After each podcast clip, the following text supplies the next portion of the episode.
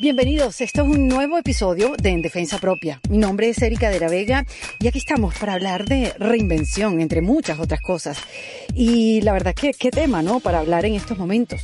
Porque pareciera que hace unos meses atrás la reinvención parecía como una opción, una posibilidad. Pero hoy en día pareciera que es una obligación. Y les cuento sobre mi invitada de hoy. Ella se llama Catalina Gerke.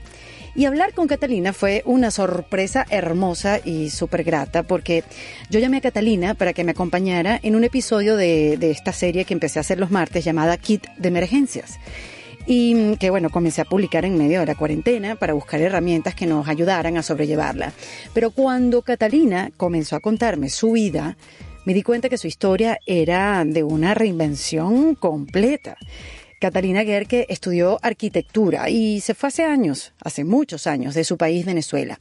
Se casó, se hizo mamá y vivía su vida de acuerdo al plan. Pero las dudas sobre su identidad, las etiquetas que la definían, entender su lugar en el mundo y cómo dar con la verdadera plenitud, la dirigieron a una búsqueda interna que la llevó pues hasta la India para encontrar la terapia del silencio del Dalai Lama. 15 días en un monasterio lejano, austero, sin emitir una sola palabra en medio de la nada, sin celular, sin forma de llamar a su hijo, sin saber cómo estaba, sin poder decir siquiera buenos días, nada. Era ella con ella misma. Fue así como Catalina, entre otros estudios, encontró pues el tesoro más grande de todos, el silencio. Y en él descubrió la autoaceptación, la sabiduría y el arraigo a su propia voz. Catalina ahora pues es life coach, psicoterapeuta y maestra de meditación y dedica su vida a que otros encuentren su propósito y su identidad sin etiquetas. Esta es una conversación para internalizar de cómo afrontar nuestros miedos y nuestras dudas y para, como dice ella, rediseñarnos, despojándonos de todas las etiquetas autoimpuestas en la vida. Bueno, recuerden que pueden suscribirse a mi newsletter y recibir un email semanal llenito de información útil, divertida, reflexiva, entretenida. Saben cuando me preguntan, Erika, recomiéndame una serie, Erika, recomiéndame un curso, Erika, háblame de lo que hiciste el otro día. Bueno, toda esa información está condensada en este newsletter que les llega a su bandeja de correos todos los domingos. Y para recibirlo simplemente tienen que entrar a ericadelavega.com, ahí me dejan su correo electrónico y listo, es totalmente gratis. Y si quieres ser patrocinante del podcast y apoyar pues este contenido, entra a patreon.com slash en defensa propia y elige el plan que mejor se adapte a ti para recibir material exclusivo del podcast, códigos de descuento y early access a cada uno de los episodios. Bueno, aquí les dejo el episodio 53 con Catalina Gerke. Y para practicar un poco de las enseñanzas de Catalina, les invito a que escuchen este episodio en silencio y en defensa propia. Bienvenida, Catalina Gerke, en defensa propia. Muchas gracias. Estoy feliz de estar aquí contigo. Después de todos los asuntos técnicos hemos salido adelante. Qué risa porque eh, no, no, estamos acostumbradas, a ver, estamos acostumbradas a hablar con gente que tiene, tenemos confianza y tenemos nuestros estudios desordenados porque nuestro desorden somos ordenadas o no, este, y estamos como acostumbradas a utilizar estas herramientas como el Zoom o el Skype de otra manera, no como presentable para la humanidad. Y hemos estado como 15 minutos, para aquellos que nos están viendo, tratando de arreglar y pongo una luz, y esta, ¿qué luz que tienes tú? ¿Y qué micrófono tienes tú? Y, ven acá, ¿y por qué no te volteas? No, no, no te voltees, no, sí volteas, no, entonces yo me pongo así. Pero bueno, lo logramos. Sí, sí, parece que estuviésemos serias y hubiese estado todo listo para arrancar así de una vez. Exactamente. Lo cierto es que no, pero hay que darle, hay que hacerlo. Y si no sabe perfecto, no importa, porque lo importante es que, exacto, lo que vamos a contar, lo que vamos a saber de ti, Catalina, porque les, le, le, soy sincero, yo a Catalina eh, traté de contactarla, bueno, hicimos, intentamos conversar el año pasado, porque no sé cómo llegué a tu cuenta de Instagram y me llamó mucho la atención que tu cuenta de Instagram dice life coach, eh, terapeuta y hablas del silencio, como terapia del silencio, no me acuerdo exactamente qué dice, ¿no? Y eso me llamó tanto la atención que yo, bueno, te contacté, hablamos, tratamos de vernos, y te, tú estabas en Chicago, o sea, no, no pudimos en ese momento. Y creo que llegaste en el momento preciso. Yo posté una foto hace, hace unos días ya atrás, donde, bueno, no estaba llevando bien la cuarentena, pues un día que mm, amanecí con el forro al revés, o sea, ¿qué, qué puedo decir? Y Catalina me, me escribió y como que retomamos la conversa y empezamos a hablar. Y mm, yo dije, Cata, a mí me encantaría que tú nos dieras las herramientas, como eres profesora de meditación y has vivido esta experiencia que viviste, este que nos es la herramienta del silencio. Y cuando Catalina empezó a contarme su historia, yo dije, no, ya va, espérate. Es que esta conversación tiene que ser de reinvención, porque no puede ser solamente kit de emergencia. Entonces me cambió todo mi, mi manera de ver a Catalina y su práctica. Así que bueno, ya yo hablé mucho. Este, yo lo que quiero, Cata, es que lo primero que nos digas es cómo te convertiste, cómo te reinventaste, de, te reinventaste de arquitecto, de arquitecta a, bueno, terapeuta, life coach, maestra de meditación y te has dedicado pues los últimos 20 años a encontrarte con la conexión, gracias a la conexión del silencio. Gracias por, por tenerme y por de alguna manera lograr el enlace, porque bueno, en estos días que uno se diluye entre el quejarse, eh, en tratar de saber qué va a pasar, pues de alguna manera también dejamos a un lado el, el trabajo y lo que yo te decía al principio, la necesidad que, que nos une de quejarnos y de estar como en la calamidad y en, lugar de darle la oportunidad a, a, esto que realmente es una, no sé, una bendición escondida, ¿no? Esta pausa que nos ha dado la vida. eh, te cuento, cuando digo que tengo 20 años meditando, parece que sumar y digo, debo tener como 60, porque suena un montón, ¿no? Pero um, sí, yo empecé a meditar cuando era bastante joven. ¿Por eh, qué? Mucho, ¿En qué año? Mucho más joven que ahora. Eh, tenía, imagínate, tenía 18 años y fui a terapia con una terapeuta que de verdad es de esas personas que tú dices, de esos que te caen del cielo y, y, que sé que mi vida no hubiese sido la misma si yo no hubiese, no le hubiese dado la mano a ella, porque a diferencia de otras terapias que está el terapeuta simplemente hablándote, diciéndote lo que tienes que hacer. Ella desde muy, muy al principio me dijo, porque no, por ahí tenía guardado el papelito todavía, incluso que decía, antes de venir acá, tómate 10 minutos de silencio. Ah, te decía. Antes de ir para allá me decía, antes de que te sientes en esta silla y me hagas un de, de todos tus problemas y de todo lo que quieres resolver, quisiera que te tomes unos minutos de silencio y me digas qué sentiste, qué, cuál era la pregunta clave que me querías traer y de alguna manera serenes tu pensamiento, ¿no? Y mm, eso me llevó como a querer profundizar, pero como te contaba antes, que bueno, criada con religión católica, siempre la meditación traía ese sabor como de budismo y de hinduismo, que, que de alguna manera nos hacía sentir como que era algo místico, medio raro y... Pero es que era muy difícil de entender, porque en esa época decir, en esa época, quiero decir, hace 20 años atrás. Sí, dos décadas. Exacto, eh, pensar en, en, que alguien meditaba era así como que, si sí. todavía, si todavía uno se lo pregunta, porque uh -huh. lo cierto es que hay gente que puede tener cierto conocimiento, pero hay gente, otra cantidad de gente que jamás la ha practicado, no sabe para qué es ni para qué sirve. O sea, no quiero saber hace 20 años que de verdad se veía como algo sí, como, como una quelarre. Sí, sí, sí, una cosa así como de, como woo. Sí. Una cosa así como que, porque tú meditas? Y más bien me daba mi pena decirlo porque de alguna manera se veía como que estaba tomando unos caminos no pavimentados, ¿no? Y mm, eh, de allí, pues bueno, siempre digo que yo no nací, yo nací el 23 de agosto y digo que aseguro que ese no es el Día de los Cobardes, uh -huh. porque a mí lo que se me atraviesa yo le echo, le echo frente y mm, ese día dije, bueno, ¿sabes qué? Yo voy a, a, entrar en esto de lleno porque ya como estaré experimentando conmigo sin guía, sino estar pescando aquí y allá, de alguna manera sentí que necesitaba un poquito más de, de background sobre eso y entonces empecé a estudiar los libros así más complejos que te puedas imaginar del budismo y del hinduismo. Y eh, uniendo todo eso que, que hoy repasando para mandarte la biografía, eh, sentí, fue muy lindo porque me acordé cuando yo escribí eso, que llegó un momento en que dije, ¿sabes qué? Yo voy a agarrar esta etiqueta budista y esta etiqueta hinduista y esto, y yo lo voy a poner a un lado y no voy a seguir mantras, no voy a seguir cantos, voy a sentarme conmigo a ver qué cosa es lo que yo tengo ahí adentro y a ver qué sale. ¿no? Porque se supone que en esa práctica hay cantos, hay repetición de mantras, es decir, repetir Exacto. una misma palabra eh, uh -huh. en toda la meditación. Eso es más como meditación trascendental.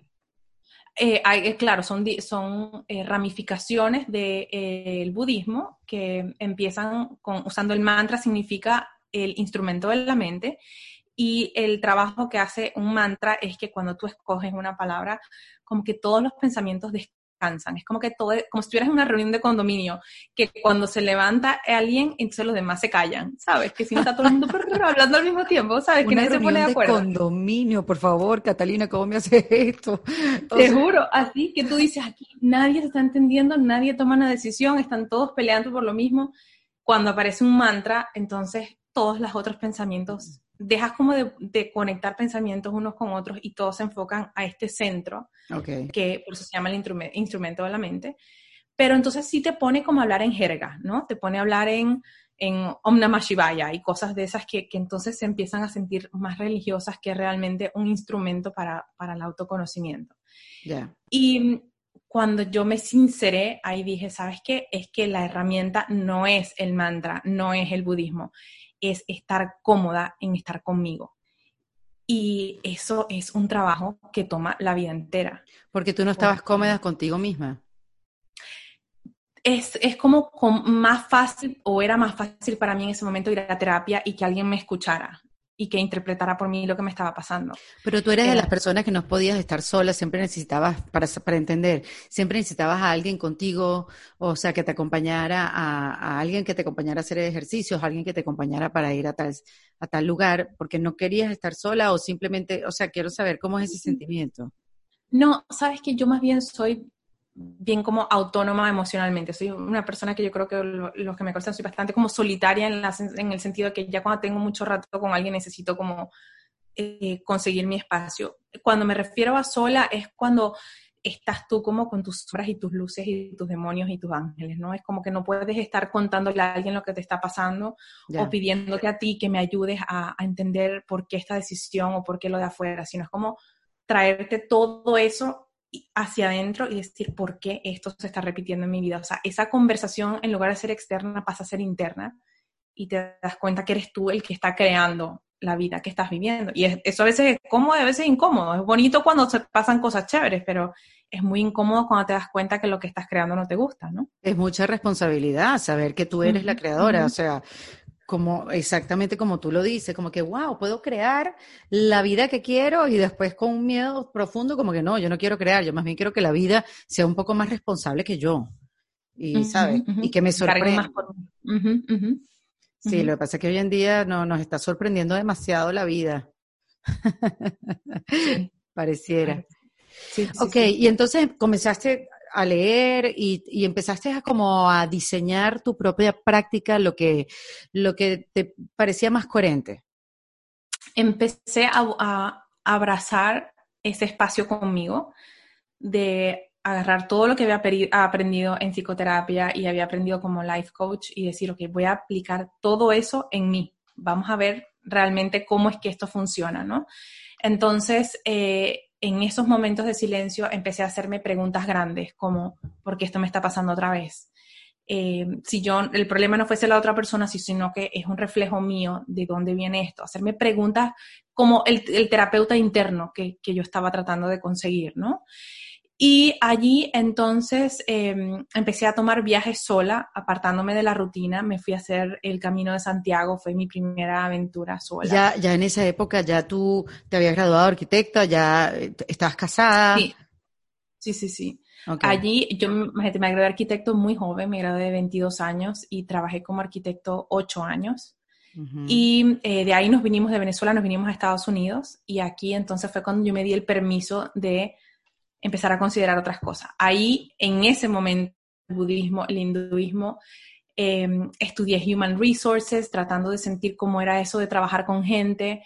Después de eso entré en el proceso de Executive Coaching, después Life Coach, y entonces ahí apareció la psicología budista, que yo te comentaba que es una variación eh, de la terapia convencional, porque esta nos, que vamos al terapeuta cuando sentimos que tenemos problemas y eh, la psicología budista, que no tiene nada que ver con la práctica de la religión per se, nos plantea que eh, los problemas que tenemos o lo que estamos viviendo afuera tiene que ver con la distancia que hay entre tu eh, brilliant sanity, lo llaman, la, la, sanidad más brillante que habita en ti. Entonces, los problemas en tu vida o los malestares, las eh, adicciones, todas estas cosas, eh, tienen que ver con cuán distante estás tú de tu sanidad más brillante. Entonces, el trabajo allí no es decirte estás enferma, sino tenemos que recorrer el camino de regreso a ti y eliminar todas esas cosas que durante tu vida se han convertido en un obstáculo para que veas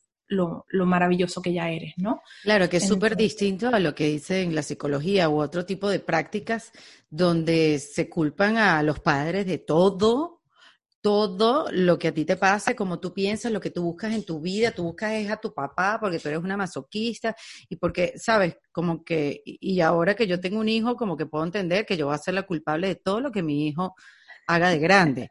Pero esto que me estás diciendo me libera de, de mucha responsabilidad. Ah, bueno, siempre la voy a tener, pero me libera de, de cierta culpa, mejor dicho. Y también libero a mis padres, o sea, si me pongo a trabajar bajo ese concepto, puedo liberar a mis padres de, de ciertas culpas que es tan chévere echárselas a otros y no a uno mismo, ¿no? Y al final te pones a pensar en esto y dices, bueno, ¿por qué dentro de una familia con los mismos padres hay tres o cuatro hijos diferentes? No siempre tiene que ver con lo que te están dando en el ambiente, sino también con la interpretación que hacemos del ambiente, ¿no? Y cada quien tiene como su propio software en el que tú interpretas lo que te está sucediendo de, maneras distintas.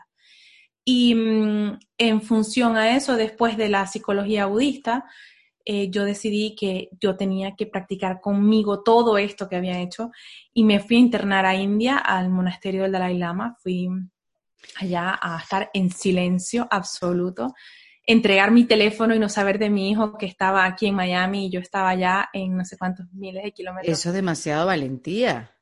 Eso es, es de las cosas más difíciles de no saber cómo, sabes, que están bien, ¿no? Y que, que, que al final el teléfono no hace diferencia si él está bien o no, pero la sensación de no saber y estar como entregada a al momento presente y a la divinidad y a lo que sea que estaba sucediendo allí y no a la rutina y a ocuparme de lo que estaba eh, sucediendo en, mi día a día aquí. Pero qué chévere pues que digas eso, Catalina. Qué chévere que digas eso porque uno como mujer también a uno le enseña a hacer de una manera y de ser correcta eh, sabes, como que seguir unos pasos, de, como mamá también, uno también se dice como que eso no está bien hacerlo, porque una mamá no hace eso, una, mamá no, no se va a la India y deja al hijo con un papá como si fuera mucho, con un papá y con, no sé, de repente con tu mamá, sabes, con los cuidados.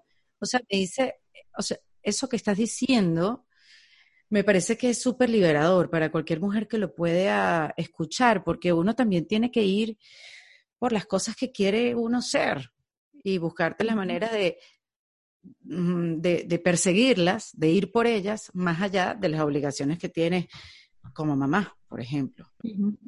Esa sensación de, de nuevo, volvemos a las etiquetas, ¿no? De lo que una mamá debe hacer o lo que un budista es, o lo que es un terapeuta. O sea, al final cuando tú logras como desprenderte de eso y decir, bueno, pero ya, ¿quién soy yo?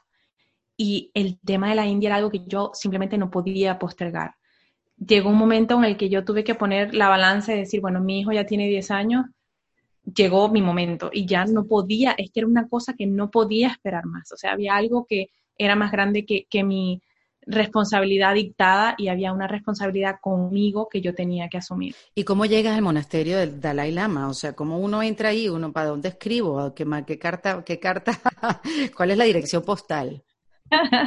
sí, la dirección casi que en burro, porque ya no llega ni siquiera el, correo. Em, eso es, es el donde ellos viven, es eh, en las montañas de los Himalayas y mm, me cansé de hacer Google Search a ver en verdad dónde era que iba a estar y no se veía porque era una cosa tan disgregada que ni siquiera tenía la nitidez para ver dónde era que yo iba a pasar tantos días. Em, nada, yo eh, después de estudiar, así como dicen que uno nunca sabe para quién trabaja, entré en el monasterio y había un estudio de la vacuidad, que la vacuidad es cómo asumimos el vacío, eh, el vacío de pensamiento, el vacío de las emociones y cómo llegar a ese lugar es un poco complejo, sí. ¡Wow! No, complejo y, qué miedo. Era así como, y, imagínate nada más pensar en la vacuidad de no tener el teléfono para llamar a tu hijo. Ese vacío de soltar tantas cosas, ¿no? Eso, y el vacío de pensamiento. El vacío de responsabilidad, porque ¿quién soy yo cuando no soy mamá? Quién soy yo cuando no soy Catalina. Porque ¿Quién eres tú cuando no eres arquitecto? Además, esa, esa transformación que viviste, que me imagino que vino por haberte venido a Estados Unidos, que a muchos nos pasa, que, que bueno, llegamos acá y ya no puedes seguir haciendo lo que tú hacías antes. Y entonces viene esa gran pregunta, si no soy arquitecto, ¿quién soy? Yo si no salgo en televisión, o sea, si no hago lo que soy, ¿quién, quién soy realmente? Y hay un miedo horrible porque te das cuenta que tú eres más el oficio que lo que eres. Y, te das cuenta que no tienes ningún tipo, o sea, o tienes muy poco valor. Y, y, te dices, no, espérate, yo tengo que trabajar en mí porque no puede ser que yo no sea nada si no estoy en la televisión, en mi caso, y si no estoy en la radio. O sea, esto no puede ser y es, un vacío realmente lo que uno siente y, y, empieza, bueno, en mi caso empezó esa búsqueda de ver quién de verdad era, porque lo que estaba viendo sin esas etiquetas no me gustaba, no, para nada. Y eso es lo que estás diciendo tú, que quién eres sin etiquetas es, eh, es difícil de afrontar. Es, de nuevo, el vacío que dices, cómo manejo el vacío del ser. El vacío de, decir, bueno, cuando no soy una personalidad conocida, porque allá no tienen que ver si tú eres de aquí o de allá, o hija de quién, o de, o de este o de aquel, llegas ahí y eres nadie. Entonces, en ese vacío de ser nadie, descubre quién eres, ¿no? Y mm, haber estado allá em, más allá de las incomodidades, porque eh, de las cosas más cómicas es que nadie puede pensar que, cuando eres como muy em, cuidadosa y muy sencilla afuera y todo esto, eres capaz de ir a, someterte a esos niveles de austeridad, ¿no? De, haber vivido en Miami, de un nivel de vida tan controlado, tan cómodo, someterse a eso, es como un poco contradictorio. y la primera pregunta era, ¿tú qué vas a ir a hacer allá? Y lo que dan ganas de responder, ¿a ti qué te importa? ¿Sabes? es, como esta, ese choque que tienen las personas de la imagen y el concepto que tienen de ti y les te piden como cuenta, ¿no? Dame acá, ¿por qué tú que yo te veo así te me está saliendo el libreto?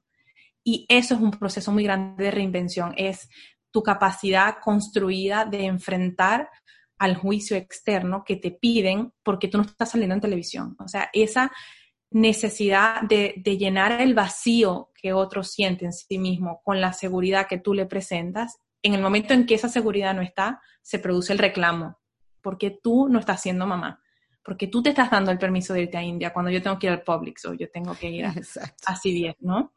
Entonces, es muy interesante porque en esos momentos sale tu, tu, historia familiar y esa voz se te parece a la de un tío o se te parece a la de tu mamá o se te parece. Entonces, ese es el trabajo. Es que en el momento en que tú te estás reinventando, llegas a un lugar de gran incomodidad en el que puedes evaluar qué cosas tuyas sirven y qué cosas estás lista para dejar atrás, ¿no? Bueno, algo que también me dijo Alejandra Llamas, que sé que se conocen porque estudiaron juntas hace años. Algo que me decía hace, hace pocos días que, que hemos estado en contacto con, todo lo que estamos viendo de la cuarentena, me dice, al final, esa imagen que tienen los demás de ti no, no, no eres. O sea, no es. Tú no eres eso. Y tú tampoco crees lo que eres. O sea, claro, en un nivel de profundidad. O sea, heavy, ¿no? Pero si tú igual no eres lo que la gente cree que eres, entonces, ¿qué te importa? Como que, ¿qué te importa lo que piensa el otro? Y además recordar que tus seres más queridos quizás son los que te ponen más resistencia. Yo no sé en el caso de tu esposo cómo asumió esta, esta escapada tuya o ni siquiera una escapada hacia, hacia ti misma, podría ser, cómo, cómo, cómo la, la, recibió. Te digo que em, no solo él, sino que también, bueno, para mis padres, eh, fue un proceso de ir como descubriendo quién eres, ¿no? Junto con, este proceso mío que es como de muy, es como un continuo desvestirse de, estas imágenes y de estas eh, expectativas que tienen las personas de ti y, volver a descubrir quién eres junto contigo, porque tú estás descubriéndolo al mismo tiempo estás generando ese ah", que las otras personas no saben bien, ¿no? Él tuvo eh, la apertura de, de dejarme ir a hacer estas cosas, porque yo creo que era hasta más costoso retenerme en, en cuando esta búsqueda interna es tan furiosa.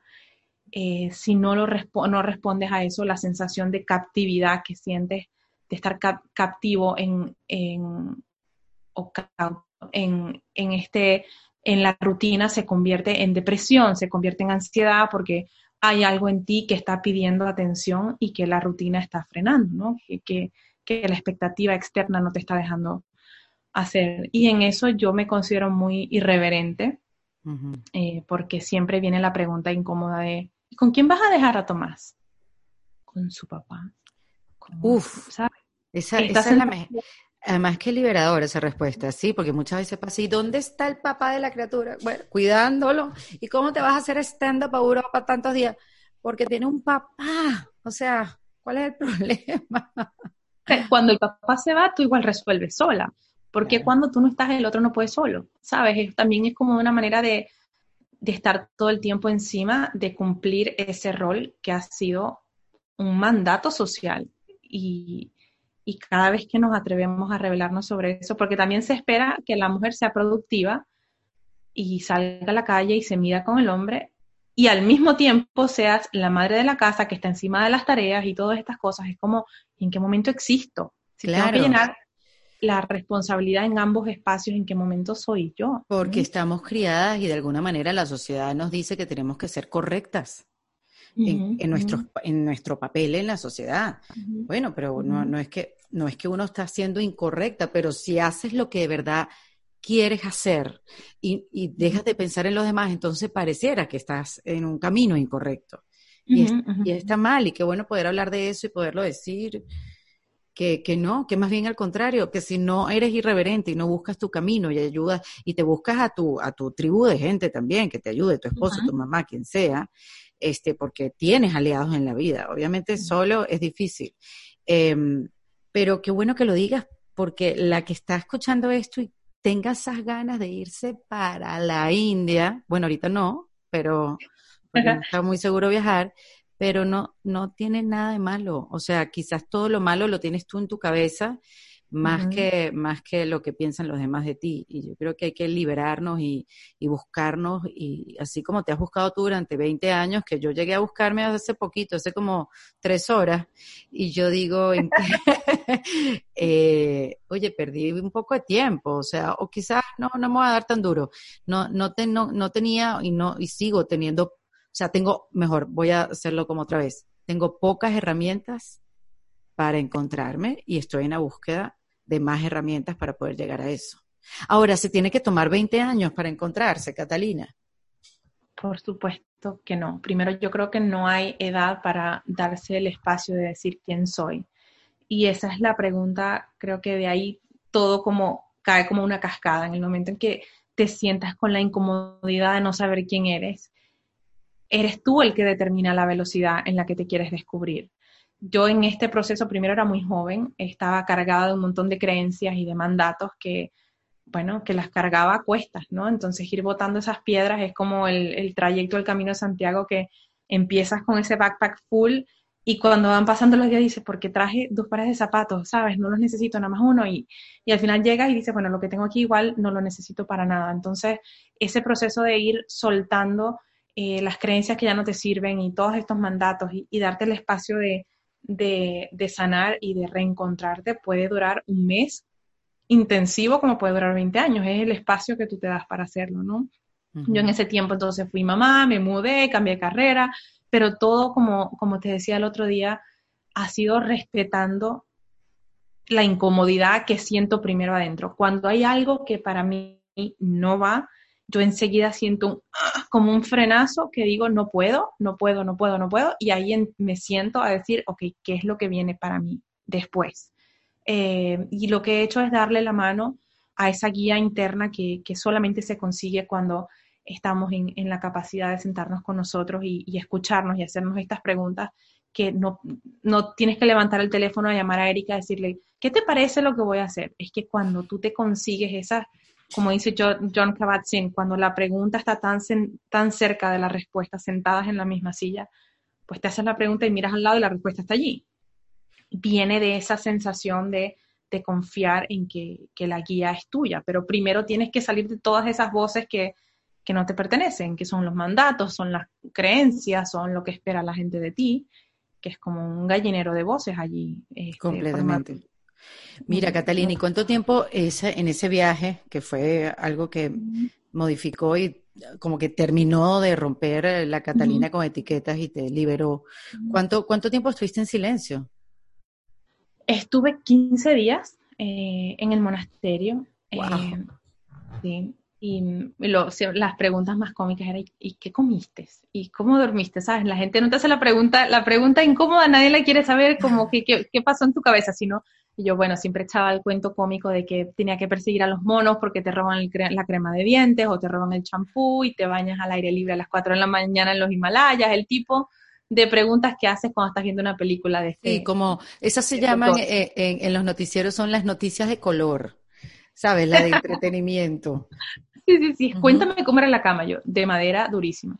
No tenía colchón. Ese tipo de cosas, ¿no? Em, entonces, bueno, en el monasterio eh, la vida se hace muy lenta y se hace una vida muy sencilla.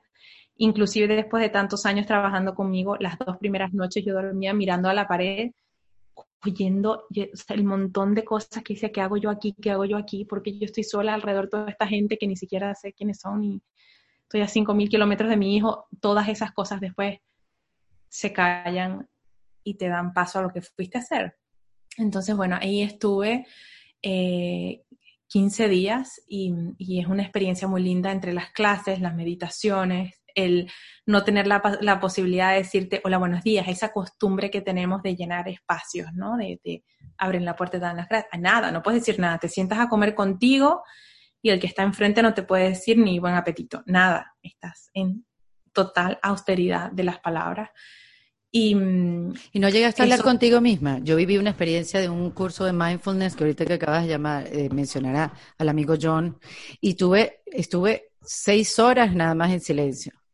Y varias veces me hablé a mí misma en voz alta. Y, decía como que, ¿qué me, pasa? Como que la necesidad de escuchar, ¿sabes?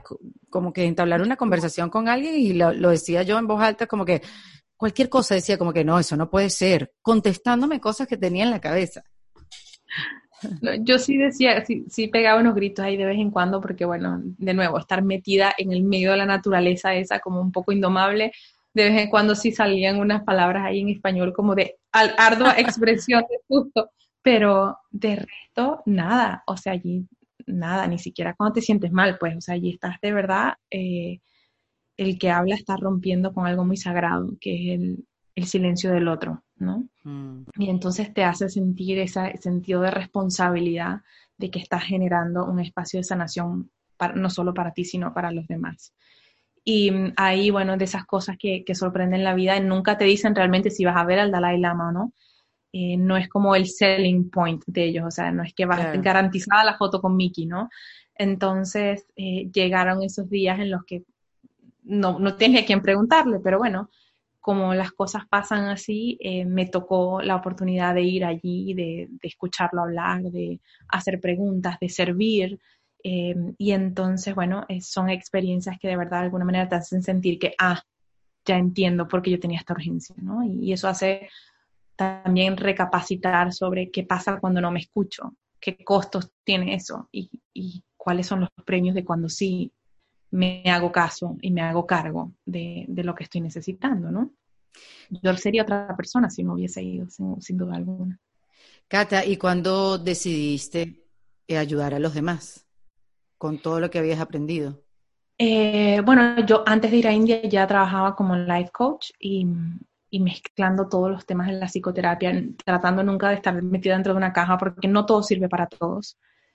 Y, si a ti te sirve hablar de, la teoría junguiana, a otra persona le sirve que yo hable de life coaching, de lo más momentáneo y herramientas prácticas. Entonces, no todos necesitamos las mismas cosas, ¿no? Sí. Pero cuando ya estuve en India me di cuenta de que yo sentía como que ser la voz del silencio era como una responsabilidad para mí.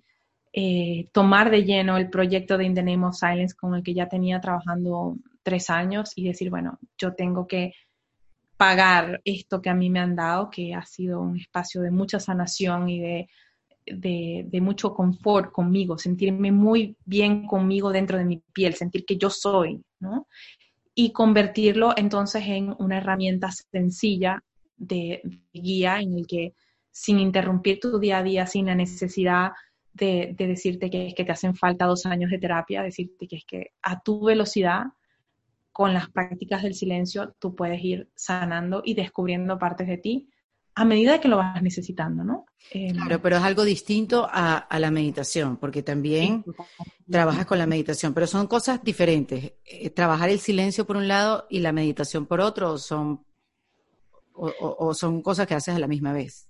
La meditación, em, hay mucha gente que creo yo que es, mejor que yo en, la, en seguir los pasos como la meditación trascendental, como la meditación budista del shamatha. Em, hay gente que tiene 600 años estudiando esto y se dedican únicamente a seguir el protocolo. Entonces, Em, esas son meditaciones que son muy by the book, o sea, que son pasos muy sencillos a seguir, lo que necesitan es constancia. Este tipo de meditación habla de la mente en blanco, de centrarte en la respiración y conseguir silenciar los pensamientos que al final son los que nos, nos, generan, sufrimiento. Eh, el otro tipo de trabajo que yo hago que em, es la meditación de autoconocimiento es la que yo después quité todas estas palabras, le quité las etiquetas y la llamé las prácticas de silencio, porque allí en lugar de estar buscando la mente en blanco, lo que buscamos es la capacidad de visualizar lo que está pasando dentro de ti. Eh, convertir de siempre uso el ejemplo cuando las personas están empezando a trabajar conmigo es, mira, imagina que llegas a una sala de cine, está vacía, está, escoges el asiento que más te gusta, te sientas allí, es igualito como que estás sentado en tu casa, cierras los ojos, estás en una sala de, cine totalmente oscura, se prende la pantalla en blanco y ahí empezamos a investigar sobre ti, sobre qué te está pasando, hacerte preguntas importantes, cosas como, de nuevo, ¿por qué tuve esta discusión con Erika hoy? Te sientas contigo, imaginas esa, esa situación y ahí empieza este proceso de imágenes del inconsciente que hablan, emociones, fragmentos de tu pasado y todo de una manera increíble hace sentido. Y en ese momento estás redescubriendo pedacitos de ti, formatos de tu, de, tu cerebro que todo el tiempo tienen el mismo, la misma conducta y te llevan a las mismas situaciones. Entonces no te dejan vivir una realidad diferente, ¿no? Claro, entonces te concentras en, en, esa meditación o en, el trabajo, pues, que, que, eh, que haces con, con, las personas que son tus pacientes, clientes, no sé cómo decirlos, porque creo que hay gente que uno ayuda, entonces no sé qué, cómo decirlo. Pero entonces trabajas como momentos específicos, cosas que realmente sucedieron y que vas a limpiarlas y vas a arreglarlas y vas a buscar respuestas en tu mente, en tu subconsciente. Sí y no. Eh, parte de, mi trabajo, Erika, es mostrar a la gente de que tú no necesitas un gurú externo, eh, yo estoy aquí para mostrarte cómo accesar a esa sabiduría interna que te va a guiar después de que tú me dejes, te va a guiar y no me vas a necesitar más. Es enseñarte a darte, en vez de darte la mano completa, te doy como el dedo chiquito, el meñique, es como ven acá, déjame mostrarte que se te ha mentido durante mucho tiempo en tu vida creyendo que las soluciones y las respuestas están afuera. Déjame mostrarte una técnica en la que tú puedes reencontrarte contigo y responder tus propias preguntas, ¿no? Esto tiene que ver con propósito de vida, con decisiones importantes, con amor, con... Imagínate que tengo prácticas de silencio para la fertilidad, para eh, el sobrepeso, tantas cosas que de alguna manera se mantienen con nosotros porque no nos hemos dado la tarea de investigar con nosotros mismos qué es lo que esto está tratando de decirme, ¿no? Hasta un duelo también. Yo en este, este curso que lo he mencionado mucho, perdóname, no es que me la estoy echando porque yo no sé nada de meditación, soy una rookie, una principiante que, bueno, me parece que conseguí en la meditación un momento importante del día y que sé que con la práctica, en la práctica puedo conseguir algo. Pero en el curso, este, eh, como que lloré mucho meditando. Yo no entendía por qué, si esto no se supone, porque además también otra cosa que es un mito es que te dicen que la meditación es un lugar donde te vas a sentir bien y vas a sentir paz en, contigo y tu mente y eh, perdóname, pero yo no me siento totalmente bien cada vez que medito. Hay, hay veces que me siento rara, confundida, no sé si es mi mente, no sé si fue un sueño, pero recuerdo que lloré mucho y recordando mucho a mi abuela, que ella murió el año pasado en mayo. Y, y claro, después del rato, o sea, de varios días, yo dije, es que yo nunca la lloré. Yo nunca la lloré, nunca, nunca, sabes, como que yo acepté el chaparrón, lloré un poquito y hasta luego Y, y en, la, en los ejercicios de meditación y sobre todo en este día donde estuvimos seis horas callados, yo no paré de llorar y yo no entendía, porque yo no, además no soy llorona. Bueno, ahorita más porque estoy mayor, tengo cierta edad, pero yo en el momento no entendía por qué lloraba tanto. Estuve como dos fines de semana llorando haciendo estas prácticas y dije, ah, claro, es que yo no había solucionado esto. Ojo, es lo que yo entiendo de lo, de lo que me pasó. Pero también es bueno decir que en las meditaciones no todo el, mundo, no todo el tiempo tienes una sensación de bienestar, de, calma y sabiduría. Mm, para nada. Eh, yo no creo que la meditación es el lugar de, de relax que nos han vendido. Creo que es la oportunidad que no tenemos a diario de darnos un espacio y, y, entender qué es lo que está pasando con nosotros, porque comemos con ansiedad sin entender por qué, o le gritamos a nuestros hijos sin saber de dónde viene la rabia, eh, creamos conflictos afuera sin ocuparnos de nosotros. Entonces, todo este montón de cosas que nos están pasando afuera están queriendo decirnos cosas internas, ¿no? Lo que pasa es que no nos damos el momento de verlo y por eso esta pausa que se nos ha dado en la vida, que es una cosa de verdad impensable, para mí es como te imaginas la cantidad de gente que puede estarse ocupando de sí mismo en este momento, en lugar de estar arreglando closets, decir, bueno, Maricondo no me va a, visitar hoy, voy a ocuparme de mí, o sea, ocuparme de por qué tengo sobrepeso o por qué como con ansiedad. Ese tipo de cosas que vienen de sintonizar contigo es un trabajo que nunca nos damos espacio para hacer y no es sabroso. Sabroso es después cuando dices, ah, ya yo me entiendo. No necesito preguntarle al nutricionista por qué yo como con ansiedad. Yo entiendo que mi ansiedad viene de que no me gusta mi trabajo.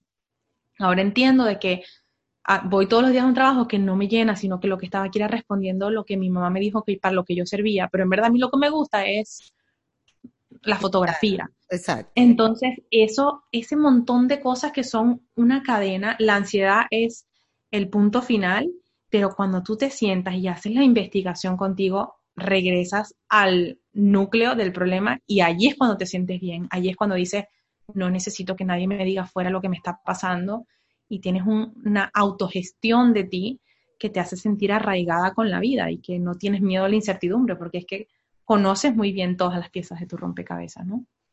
Ahora, Cata, tú con esa, mm, ese espíritu tan elevado y esa mente tan ya limpia, em, tú también, o sea, yo me imagino que tú tienes problemas a diario, o sea, no porque sepas todo esto, también. Yo vivo allá en el limbo y vengo solamente a visitar a la gente así, o sea, después No, no, que elevada ni que nada, no. Imagínate que em, esto ha sido este año que ha sido un año de, de, transformación, que yo que pensé que decía, bueno, es que me conozco, no, ha sido deshojar y deshojar y deshojar como que las cosas nunca paran, ¿no? Y es en la capacidad que tenemos de, de sentir el miedo a la incertidumbre, porque es un miedo que yo creo que nunca se acaba. Eh, yo creo que si le preguntamos a Dalai Lama hoy si le tiene incertidumbre, posiblemente diga que sí, porque es que no nos gusta eh, sentirnos inestables, ¿no? Y, y claro, eh, no solo eso, o sea, yo te, comenté que regresé a Miami, me había mudado, tuve que regroup, agarrar todo lo que había mudado estando en el Midwest, regresar aquí, ponerme incómoda de nuevo, el por qué me fui, para qué vine, tantas cosas. Eh, mi hijo de, casi 13 años también. El, trabajo de la autenticidad es un trabajo que tampoco nunca descansa, que todo el tiempo nos está como poniendo al día. ¿Cómo es ese trabajo de la autenticidad? ¿Qué quieres decir con eso? Em, yo creo que em, es el trabajo de renovar una y otra vez la fe que tienes en ti y la capacidad que tienes que, de responder a las necesidades que tienes en ese momento. Por ejemplo, que eh, te ofrecen un trabajo que suena muy bien en papel y de repente entonces todo suena bien, pero tú llegas y hay algo que no, no te cuadra. Me ha pasado a mí y te lo comenté el otro día, que eh, con esto de Executive Coaching siempre vuelven ofertas de empresas que quieren que lleguen estos change makers, ¿no? Estas personas que, como yo tenemos este trabajo de marcar dónde creemos que hay crisis y cómo, y cómo ayudar a, las empresas a que sea un mejor ambiente para las personas que trabajan allí. Y entras y todo luce maravilloso y hay algo adentro que es que se te, ah, que a mí se me tranca y el papel sonaba bellísimo, la gente sonaba muy linda y decía, es que no es mi lugar.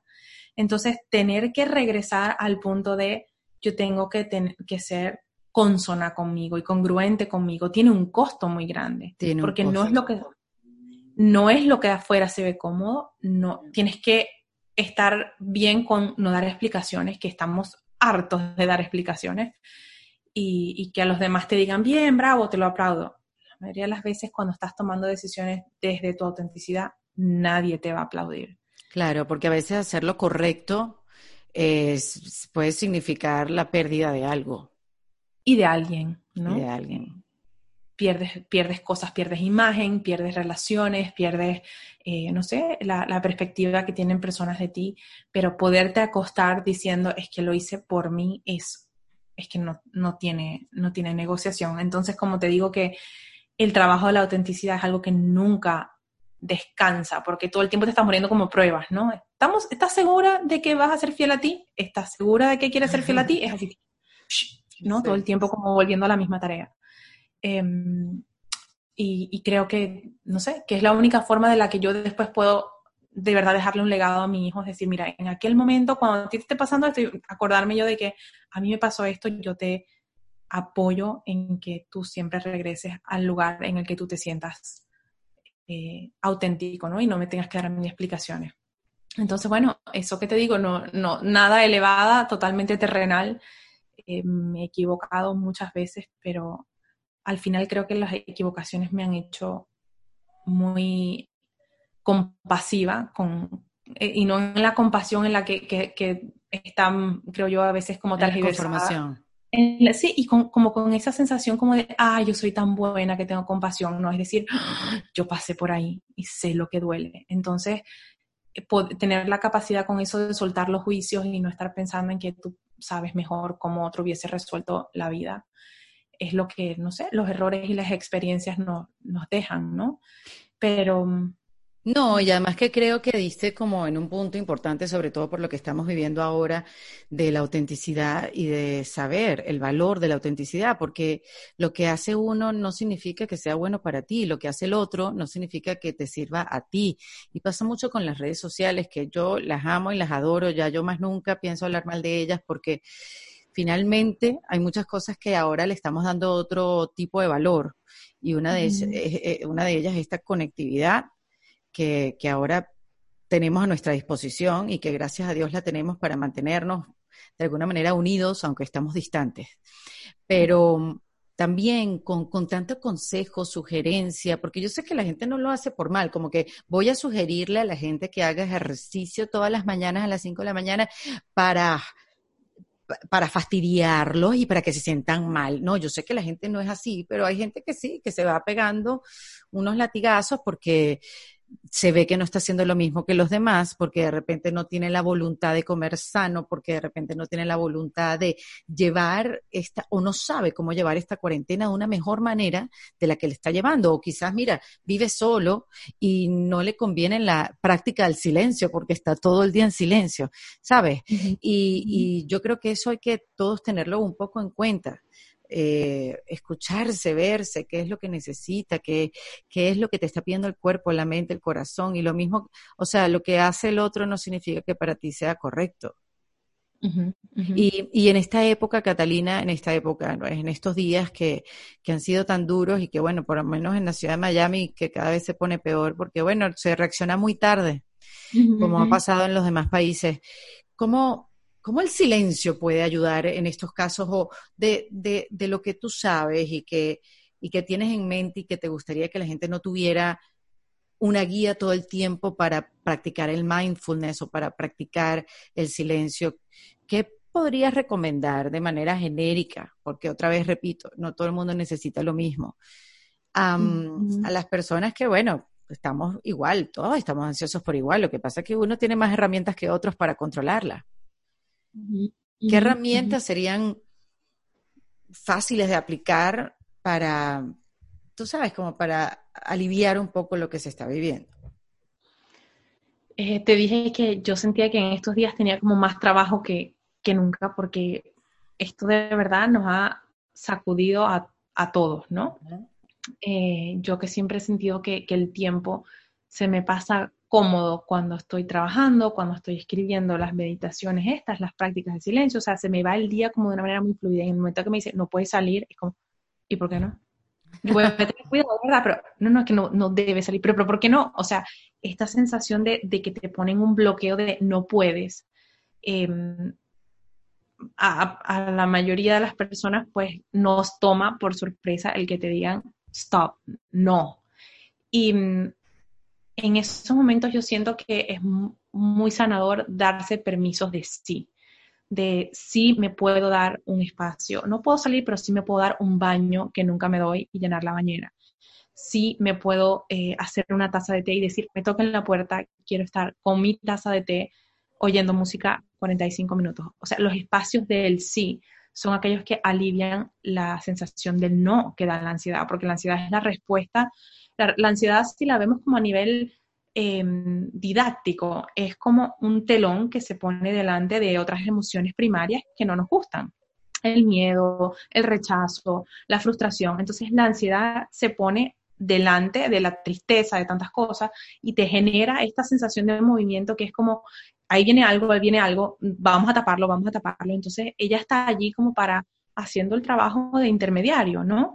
Entonces, en el momento en que tú dejas de, ponerte tú mismo ese bloqueo y dices, bueno, tengo no afuera, me voy a dar un sí adentro, es sí me voy a dar tiempo a escribir, me voy a dar tiempo a pintar, a lo que sea, algún gusto que nunca tienes tiempo de darte, el espacio que parece mandatory, obligado, eh, pasa a ser un espacio de regalo porque te das la oportunidad de un sí, que normalmente o sí de comer o sí voy a cocinar con tranquilidad. Hay muchas, eh, muchas prácticas de silencio que no son solamente sentarse a escucharse, también es cocinar eh, con Uy, que está cocinando ahora. Yo, que normalmente vas y comprabas la comida hecha cuando te da tiempo. No, yo estoy en grupos de WhatsApp que lo único que se eh, comparten son recetas de cocina. Ya yo no pertenezco a nada. Porque yo no voy a ponerme a cocinar. Todavía a ese punto no. No. Pero bueno, tantas cosas que a las que nos decimos que no y, y de los ejemplos que para mí son más, yo trabajo mucho con esto de las visuales porque creo que de ahí es donde más nos conectamos con, con la experiencia. Cuando nos damos la, el espacio de estar con nosotros. Es como que entras a una piscina y tienes cuatro tipos de pelotas diferentes, ¿no? Entonces, esas pelotas son tus incomodidades, tus miedos, la falta de propósito en tu vida, lo que tú quieras llamarlo. Trata de hundir esas cuatro pelotas y al mismo tiempo de nadar. No puedes, porque se te va alguna para la superficie, porque todo tu cuerpo está metido en la tarea de ocultar algo, de, de no verlo, de no dejarlo salir a la superficie. Mm. Estos momentos que estamos viviendo nos permiten soltar esas pelotas, dejarlas que salgan y decir, mira, si es que yo no me he ocupado de mi propósito de vida, si yo no me he ocupado de mis sueños, no me he ocupado de, querer ir a India, de querer ir a Nepal, de quererme ir al, qué sé yo, ¿sabes? No me he ocupado de mis hobbies, no me he ocupado de aprender francés, en fin, tantas cosas. O de tener un hobby, porque al final de repente nunca lo tuviste porque nunca tuviste tiempo. No te sentaste a cultivar nada por ti. Entonces, todas estas cosas que estamos tratando de ocultar en momentos como estos es, ok, sí, tienen el permiso de subir. Y allí, pues vivir contigo, vivir con tus incomodidades y descubrir cuántas cosas estás listo de verdad en este momento para afrontar, para encargarte de ellas y para hacerte cargo de ti de alguna forma, ¿no? Entonces, si vives acompañado, Catalina, y si estás con gente, tienes a tu familia en la casa, una familia grande, son cinco personas, ¿Cómo haces si te pones a limpiar todo eso y, no ser que los otros paguen por porque salgan a flote tantas cosas? Eso no puedo pensar en que es evitable, porque las emociones y lo que vivimos no nos aíslan, al contrario, nos conectan con otras personas. Entonces, eh, es en tu habilidad de poder comunicar con otros, bien sea el pedir un espacio y decir, ¿sabes qué? hoy no me hablen porque estoy trabajando cosas. Esos son pedacitos que estamos recuperando de nosotros, que estamos acostumbrados como madres a darnos en todo, a bañarte y que entren cuando te estás bañando. Y, sabes, a no tener límites, eh, a no poner límites sanos de necesito este espacio para mí. Entonces, tan fácil como decir, miren, estos dos días me los voy a tomar para mi reinvención, entonces no se aceptan preguntas. Poder poner límites sanos para tu autocrecimiento, ¿sabes? Para ocuparte, autogestionarte, es un espacio muy sano también para tus hijos, ver que tú te estás ocupando de ti, no solamente de la lavadora y de sacar los platos del dishwasher, ¿no? Ah, que tus hijos te reconocen como, ya va, tú eres, tú eres Erika, en verdad, no eres mamá solamente. Cuando tus hijos, mi hijo una vez me preguntó, mami, pero ¿por qué tú no puedes ser como las otras mamás? Uf, porque soy única. ¿Por qué no? pero claro, es interesante de, poderle poner un stop a eso y un sí a ti, ¿no? Y ahí es donde empiezas a conseguirte con, todas esas oportunidades que no te habías dado. Ojo, que también hay mujeres que consiguen su propósito de vida cuando son mamás y está bien. O sea, y, es, y ese es, y ahí es donde se sienten cómodas y ahí es donde se descubren. Yo recuerdo una vez que leí una entrevista de Alanis Morissette. ¿Te acuerdas de Alanis Morissette? Tú eres de esa época también, no me digas que no. No, yo soy mucho más joven. yo sé, lo peor es que sé. Mira, óyeme, pero, pero leí una entrevista cuando ella tuvo su primer hijo, eh, no me acuerdo dónde fue, donde ella decía que ella, toda, todas esas ganas de cuidar de algo o de alguien, todas esas relaciones fallidas que tuvo porque asfixió a la pareja, porque el novio no entendió que, cuál era el rollo de esta niña, sus mismas canciones, su manera de expresarse, todo. Todo lo que ella tenía por dentro para dar, lo descubrió cuando tuvo un hijo. Y, ahora asfixia al hijo. Exacto, seguramente. y, y tiene dos. Pero pero entendí también que hay mujeres que se conectan, o sea, que las define eso y son felices con esa definición única y llanamente mamá. Y ahí consiguen su lugar cómodo y su lugar de paz. Por eso digo, está bien, pero es depende de qué, quiere cada quien, qué siente cada quien. para todo el mundo, ¿no? Nada. Porque, bueno, ni siquiera estos profetas, nadie, nadie, ninguno fue para todos, ¿no? Y de ahí tenemos el montón de religiones. Eh, pero sí, eh, yo creo que hay una, aquí para mí el llamado eh, siempre es a, seas mamá, seas soltera, seas divorciada, seas lo que sea, em, recobrar la individualidad es un trabajo que ni siquiera tiene que ver con que tengas hijos, no, tiene que ver con cuán alienada estás por los mandatos que te entregaron, por cumplir con las expectativas, con, con estos patrones que hablan de lo que debemos ser como mujeres, ¿no?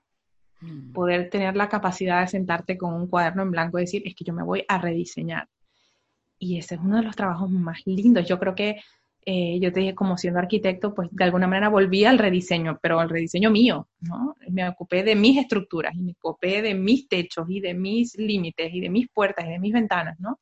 Me ocupé... tú no sabes la cantidad de mujeres que conozco que son, que tienen estas profesiones tradicionales, como nos enseñaron, son financistas, son ingenieros, en tu caso como arquitecto, que fueron diseñadas para tener un trabajo en una corporación, en una empresa, desempeñarse lo mejor posible y, lo que quieren es salir corriendo, encontrarse a sí mismas, porque son trabajos que tratan de hacer en paralelo, pero cada vez las llama más este lugar donde, donde tú estás y lo que quieren es conocer eh, herramientas para conseguirse y ayudar a los demás. No sabes la cantidad de mujeres que sé que están en eso y sé que se van a poder identificar con esta conversación y con tu historia de vida, porque les vas a dar un empuje.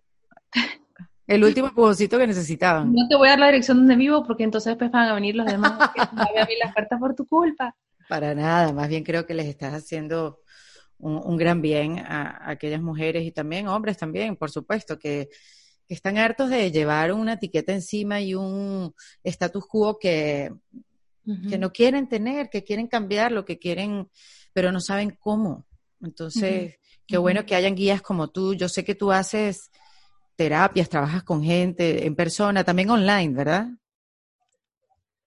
La mayoría de las personas con las que trabajo es online, eh, hacemos sesiones uno a uno y las prácticas de silencio que consigues en nuestra página web son las mismas con las que trabajo en las sesiones uno a uno. Claro, es diferente cuando estoy trabajando contigo y te digo, bueno, Erika, yo creo que vamos a usar contigo es esta.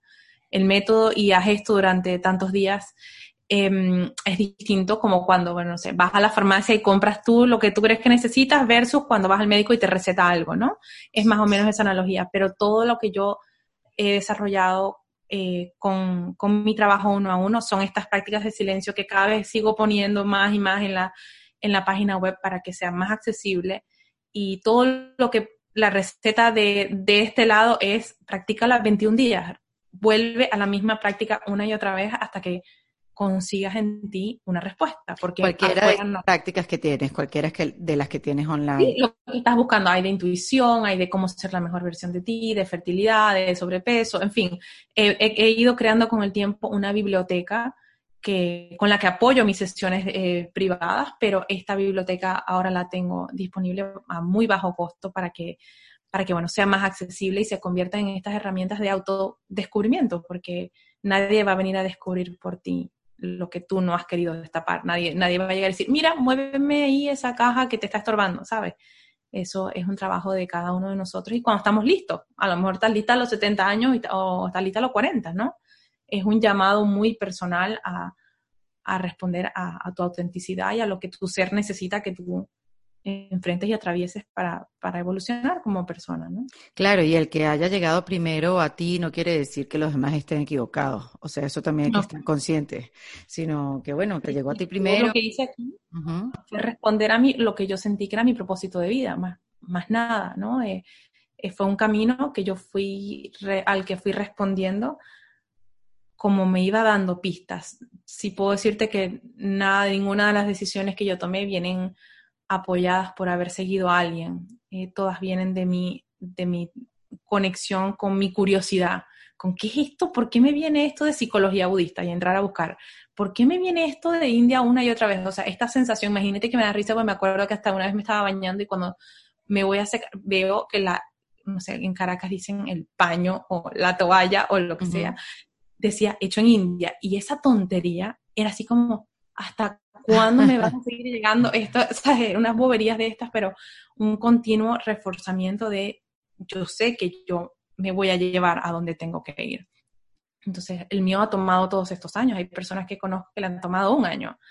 Y cambiar de carrera y mudarse y ocuparse de sí mismo y, y, responder a lo que sea que están buscando, porque uno es propósito, otro es amor, otro es, qué sé yo. todos tenemos, si todos estuviéramos buscando lo mismo, no cabríamos en Costco, ¿no? O sea, cada quien busca lo que está necesitando en el momento. Entonces, eh, el autodescubrimiento no tiene fecha. Y creo que la vida nos da muchas oportunidades, no siempre porque hayas dejado pasar el primer tren lo perdiste. regresa, regresa hasta que finalmente te consideres listo para tomarlo, ¿no? Y lo Eso también es muy lindo. Claro, no, y, y, lo importante también es que hay cantidad de herramientas, o sea, no tiene que ser una, son tantas las que existen, o sea, conocer esta a través de ti, la del silencio, y, y tantas otras que, que, que, que, gracias a Dios que existen, o sea, no tenemos todos que usar la misma, o sea, depende de la, la, que te vaya a ti mejor, o de repente usarlas todas, cada una en su momento, hasta que consigas las respuestas que necesitas y empieces a rediseñar tu vida, que me gusta esa palabra, porque bueno, obviamente es igual que se parece mucho la reinvención, pero qué bonito es rediseñarlo, es darle forma, porque es como una remodelación también, porque es también usar los muebles viejos que tienes, no, no, no, no, tienes que desecharlo. correcto, algo, algo funcionó, algo, algo tuvo que haber funcionado para algo en todo lo que has hecho en tu vida. Todo lo que has hecho, de todo has sobrevivido, porque si no, no estarías aquí, ¿no? 100%, 100 de las veces has salido victorioso, porque si no, no estaríamos en esta, ¿no? Entonces sí, la silla que no se ve linda en el escritorio a lo mejor se ve muy linda ahí al lado de la entrada de la casa, con una mesita. O sea, no, nada de lo que tenemos es desperdiciado. Ni, ni las experiencias, ni las creencias, ni, la, ni las herencias, nada es desperdiciado. Sí puedes pensar que hay cosas que ya no te sirven y las puedes guardar por lo menos te sirve después para decir, yo me acuerdo cuando yo pensaba así. Claro. Me puedo poner en el lugar de esa persona. Yo entiendo por qué tiene miedo. Yo me acuerdo cuando yo tenía miedo. Yo me acuerdo cuando esa silla la tenía en el escritorio. Entonces, esa capacidad que tenemos de rediseñarnos es también lo que nos, nos trae nuevas oportunidades de vida, ¿no? Porque al final es lo mismo que tiene simplemente reorientado a esto en vez de ser una columna ahora es una viga y cómo se sujeta ahora y cómo me siento y eh, navegar lo que somos con lo que tenemos es lo que nos permite sentirnos aceptados, que es lo que más buscamos como seres humanos, ¿no? Y estos momentos que estamos viviendo, Cata, ya me dijiste que esto es un tiempo que nos están regalando, pero ¿qué otra visión tienes de él? Eh, que, de repente es algo que teníamos que vivir para empezar a verse hacia adentro, o cómo le podemos sacar el mejor provecho a este tiempo que de alguna manera nos están regalando. Imagínate que yo hasta puedo pensar en el tema más macro, que es como el tema de los refugiados políticos o los refugiados como en Siria o en, estos sitios, que uno nunca se pone en el lugar de esa gente que lo sacaron de su rutina, lo sacaron de su vida y te, arrancaron de, un espacio en el que te sentías cómodo y ahora estás simplemente encerrado en un sitio y, y, no te sientes cómodo. O sea, ni siquiera vamos a irnos así de lejos y dice, hasta en el lugar de esa gente que ahora soy refugiado dentro de mi propia casa porque estoy preso dentro de esto, ¿no? Eh, desde tan macro hasta tan micro como tengo que en este momento usar el espacio para hacerme preguntas importantes, que nunca me doy tiempo para hacer eso, ¿no? Eh, otro de, los, de, las cosas que para mí han sido más beneficiosas es sentir cómo puedo entrar y salir de conversaciones, practicar eso de no siempre estar encima de mi hijo, no siempre estar queriendo resolver cosas, ¿no? Esa sensación de que puedo desintegrar mi manera de hacer la rutina y escoger desde aquí cómo voy a regresar al mundo. ¿Qué me está dejando esto? Me está dejando tantas cosas como, ah, a mí, por ejemplo, ah, te gusta el silencio. Ven, vamos a dejarte encerrada, o sea, a ver qué tanto te gusta el silencio, porque ir para India es fancy, es bonito. ¿Qué tal es quedarse encerrado en su casa? O sea, hasta nos pone como hasta a retar la manera en la que decimos vivir. Decimos que somos cómodos, decimos y te consigues, la verdad, con la personalidad muy cerca y hay cosas que podemos soltar y cosas que, decidimos quedarnos. Em, de verdad te digo que a mí misma me ha sorprendido, siempre pensé en películas este, fatalistas de, de, que esto iba a llegar, pero nunca pensé que yo lo iba a ver. Y de la misma manera creo que nunca nos estamos esperando esos golpes que nos trae la vida, nunca estamos realmente preparados. Y es aquí donde nos fortalecemos, donde nos damos cuenta de que estamos hechos. Y de nuevo nos damos cuenta que no nos sirve. Y, mm, y eso es muy válido porque cuando alivias el peso, pues caminas más rápido y quizás mucho mejor. Yo en, en, este proceso de nuevo tuve un poquito de resistencia porque eso que me digan que no es como, ah, como que no me encanta, pero Em, empezar a decirme que sí a cosas, cuando yo soy vegetariana y tengo una, comida muy restringida, entonces empezar a darme oportunidad de, ¿qué pasa si ahora hago otras cosas, no? ¿Qué pasa si me doy el permiso de comer esto o de cambiar mi, mi, manera de distribuir mi alimento, o sea, darme permisos que antes no me había dado, ha sido muy sanador, porque en otros momentos no me doy el tiempo. Y, y, sí, como sociedad creo que esto nos... Hay un post que hice hace unos días que siento que esto nos hace descansar de todo lo falso. Nos hace descansar hasta de el maquillaje, o sea, nos hace descansar de conversaciones que no queremos tener, ¿sabes? De, del, del tráfico, de, lugares que no quieres ir. De, ay, tengo que ir porque me invitó, pero en verdad no quiero. Entonces, nos hace descansar de tantas cosas falsas y te das cuenta de cuánto tiempo libre tienes cuando, cuando puedes ser tú y no tienes que responder a tantas otras mandatos externos. De verdad que hoy me vestí decente para verte, pero he estado cambiando en mi, ropa de monasterio un día tras otro, o sea, diciendo que rico eh, poder regresar a descansar de lo falso y, mm. poder, hasta incluso las tareas del colegio, cuánto tiempo pasamos peleando con nuestros hijos por lo que están aprendiendo y lo que en verdad que están aprendiendo es a que uno está detrás de ellos, ¿no? Bueno, que tiene, no, no es que estás detrás de ellos, sino que tienes una energúmena detrás de ellos para que cumplan con todo lo que, en mi caso, con todo lo que tiene que cumplir. Súper, es súper, es, es, difícil. Yo creo que eso es lo, para mí, una de las cosas que, que me han costado más lo de la tarea y de sentarlo. Y no es como que, ay, qué lindo el trabajo que hacen las maestras, porque, bueno, ellas estudiaron para ser maestras, nadie las obligó, ellas querían ser educadoras, o sea, yo no estudié eso porque yo no tenía paciencia.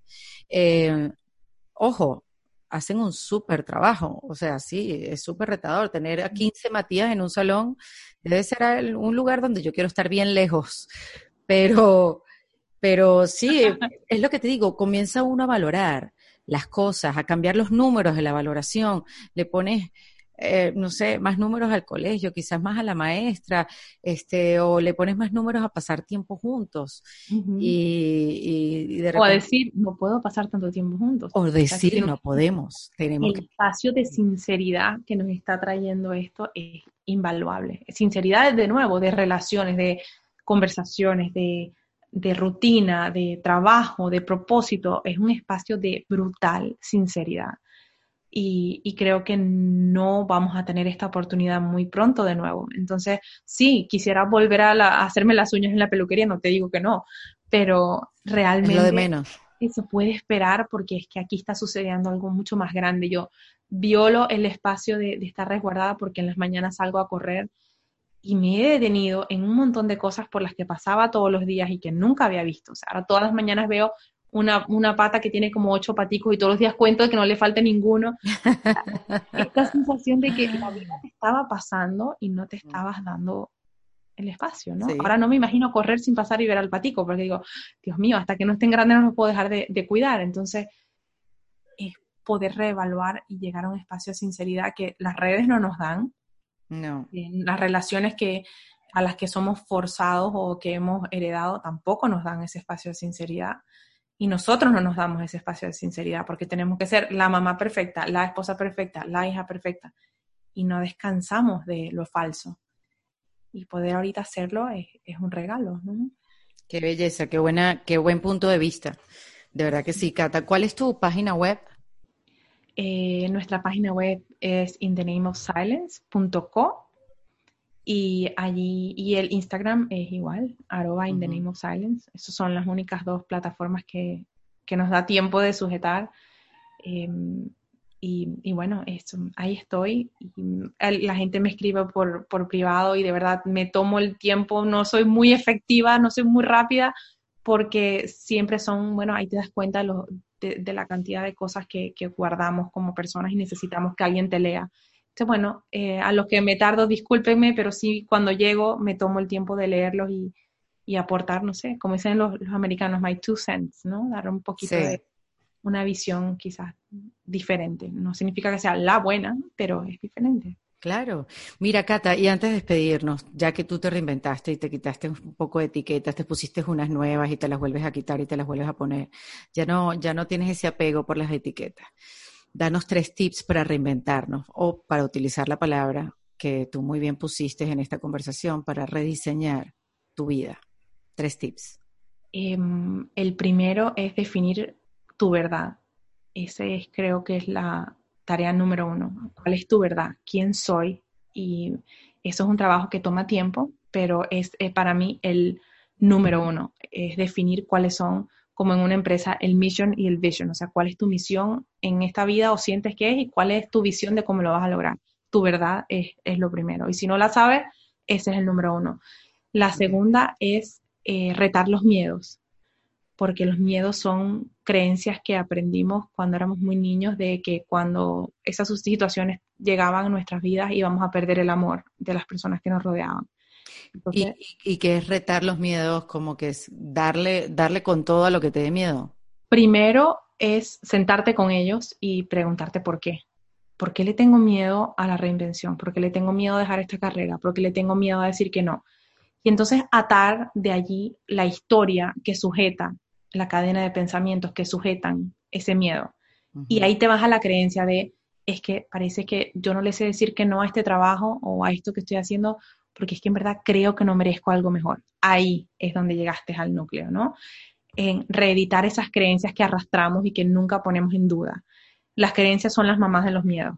Todos los miedos vienen de una creencia que heredaste o que viviste o que experimentaste de los 0 a los 14 años y se te quedó arraigada y en base a ella creas la vida. Entonces, retar los miedos no es ir y tirarse de paracaídas si le tienes miedo a las alturas, ¿eh? porque yo le tengo miedo a disfrutar la vida desde otro lugar. O sea, hacerte las preguntas un poquito más amplias, ¿no? Y regresar a las creencias de nuevo. Las creencias son las mamás de los miedos. Y eh, la última para mí, y quizás la más importante, es honrar quién eres. Eh, ese es el tip más, no sé, más valioso para mí. Es mis defectos, mis luces, todo, asumirte desde ese lugar, te da un, grounding, te da un arraigo que, de ahí en adelante, eso se practica, al final es un músculo, eh, la aceptación es un músculo. Es decir, ay, no lo hice bien, como decía que estábamos hablando, se me quemaron los brownies. Bueno, ajá, los voto. O sea, tener la capacidad de, de amar tus defectos y decir, bueno, es que así soy hoy. De allí empieza a construirse la verdad, de ahí se empiezan a retar los miedos, porque empiezas a aceptarte como eres, ¿no? Entonces, te diría que la verdad, los miedos y la autoaceptación son los tres ingredientes más importantes para mí en el rediseño de una persona y, y que no se acaba. Y eso es lo lindo, porque yo siempre digo, yo me quiero ir de esta vida sin tareas, cero homework. O sea, irme para mi spring break y no tener nada de homework. Eh, quiero hacerlo todo y sentir que en cada uno de esos errores o de esos aciertos, pues lo que fui fue em, eh, coherente y congruente conmigo. Qué chévere, Cata, de verdad que sí, me encantó esta conversación, qué, chévere conocerte y que me hayas ayudado a ampliar un poco más el conocimiento y, y, a ver cosas de frente que uno se la estaba pasando así de lado. Y te voy a decir, los tres tips que diste, creo que son los más sencillos cuando se dicen, pero los más complicados de aplicar. Pero seguro. Y como tú dices, es un trabajo continuo que no se acaba. O sea, no es que, ay, ya apliqué esto en mi día a día y ya estoy perfecta. Como que ya agradezco un día sí y otro también cuando me levanto y ya estoy bien con eso. Mm. En el momento que te empiezas a sentir bien y dejas de hacer todo lo que empezaste a aplicar hace tiempo cuando te sentías mal, es el lugar perfecto para volver a caer, creo. ¿Verdad? Es así y sí, son los más sencillos, pero yo creo que, que de lo falso, de, nuevo, volvemos a descansar, ¿no? De, es que no hay, esto no, está, no es que ahí esté inventando el agua tibia. Esto vete a, lo que, a lo que te guste, al budismo, al hinduismo, al catolicismo, a lo que sea, o a la ciencia. Al final, eh, en lo sencillo es donde está la magia, ¿no? Es donde está realmente, de ahí es donde todo viene, ¿no? Y, lo complejo lo hacemos nosotros con, nuestros miedos, con nuestras críticas, con, la sociedad, tantas cosas. Pero sí, em, yo no sé hacerlas de otra, desde otro lugar que no sea desde eh, sumergir, sumergirme en, en quién soy. Y entonces ahí es muy lindo porque una vez que lo haces, la realidad externa te acompaña y entonces se hace como un alineamiento y todo lo que va moviéndose en ti se va moviendo afuera. Es como una es la realidad esa virtual, que es como que todo lo que rediseñas en ti afuera consigue un reflejo. Y de ahí es donde, donde manifestamos las cosas que queremos, ¿no? Qué belleza, Cata. Me puedo quedar aquí hablando contigo 32 horas, pero seguramente. porque esas preguntas tuyas me sacan así como al, cosmos y me regresan aquí de nuevo. Sí, qué chévere. Qué linda, qué linda la manera como estructuras la entrevista. Gracias. No, te voy a decir, es una conversación súper sincera que nace de mi curiosidad y de mis ganas de entender un poco cómo es este trabajo del autoconocimiento. De verdad que lo hago desde una eh, profunda eh, y honesta eh, curiosidad. Así que te mando un beso. Gracias. Recibido. Gracias por tu tiempo. Catalina Guerque con nosotros acá en Defensa Propia. Esto fue en Defensa Propia producido por Valentina Carmona y editado por Andrés Morantes, con música original de Para Rayos Estudios. Recuerden suscribirse y recomendar el podcast. Yo soy Erika de la Vega y nos escuchamos en un nuevo episodio. Hasta luego.